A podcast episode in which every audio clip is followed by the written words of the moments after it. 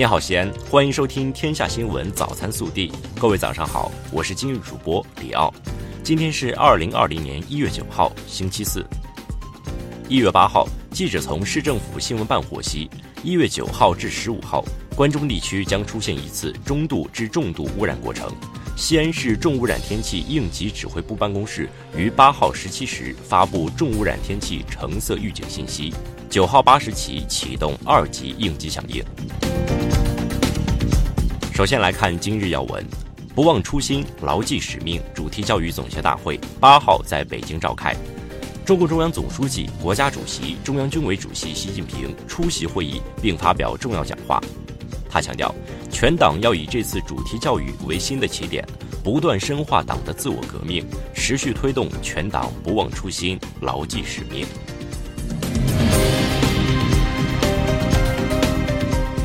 下面来看本地新闻。一月八号下午，省委常委、市委书记王浩到西咸新区实地督导恒大文旅城和宝能新能源汽车产业园项目建设工作。市政协主席、西咸新区党工委书记岳华峰、西咸新区管委会主任康军参加。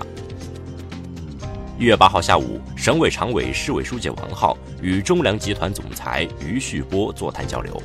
王浩说：“感谢中粮对西安发展给予的大力支持。”期待中粮加大投资力度，我们将为中粮发展创造更好的环境，提供更优的服务。一月八号下午，市长李明远主持召开二零二零年第一次市政府常务会议，听取深化改革、加强食品安全工作情况，研究我市生活饮用水二次供水管理等有关工作。近日，西安市轨道集团召开二零二零年度工作会议，记者了解到。我市将力争五号线一期、六号线一期、九号线年底前建成通车，三期建设规划项目全面开工。二零二零年二月二号被网友们称为难得的对称日，西安市民政局社会事务处表示，有需要的新人只要提前预约，就可在二月二号当天办理结婚登记。八号，省统计局发布西安市老龄化趋势及其影响分析显示，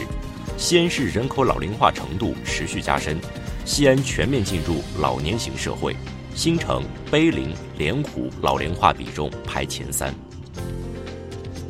一月八号，记者从省市场监管局获悉，日前，我省印发关于深化改革、加强食品安全工作的若干措施。强调将开展校园食品安全守护、假冒伪劣食品治理等十大行动，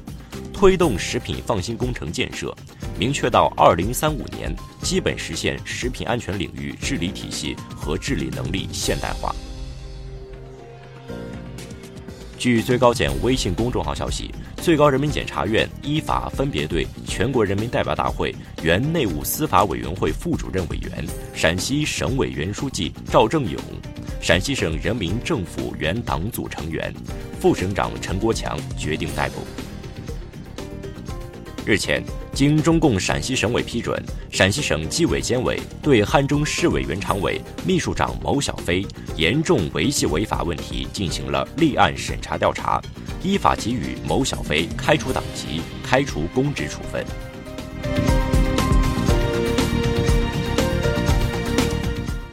下面来看暖新闻：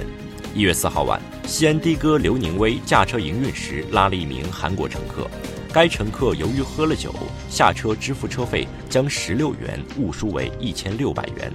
等刘师傅发现时，该乘客已找不见了。刘师傅连续几天通过多番寻找，最终联系上了这名乘客。七号，该乘客来到出租车公司拿回了多支付的车费，并对的哥刘宁威表示感谢。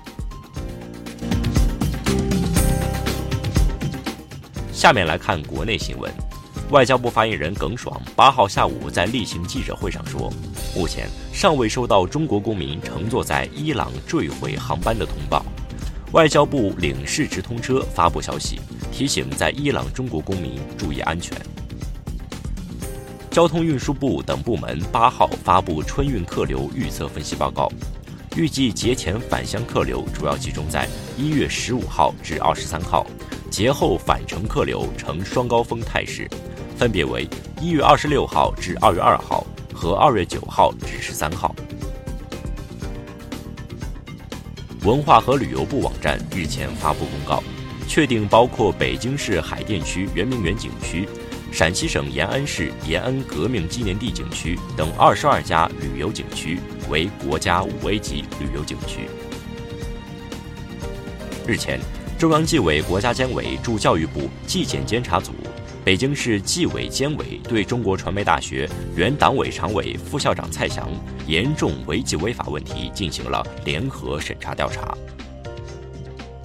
工信部八号对外通报，拉钩招聘等十五款 APP 发现存在侵害用户权益问题，且尚未完成整改。对逾期不整改的，工信部将依法依规处置。一月八号，天津市武清区人民法院对被告单位全健自然医学科技发展有限公司及被告人束玉辉等十二人组织领导传销活动一案依法公开宣判，认定被告单位全健公司及被告人束玉辉等十二人均构成组织领导传销活动罪，全健公司被判罚金人民币一亿元，束玉辉获刑九年，罚金五千万元，当庭表示认罪伏法。记者从武汉市卫生健康委获悉，一月八号，武汉市八名不明原因的病毒性肺炎患者治愈出院。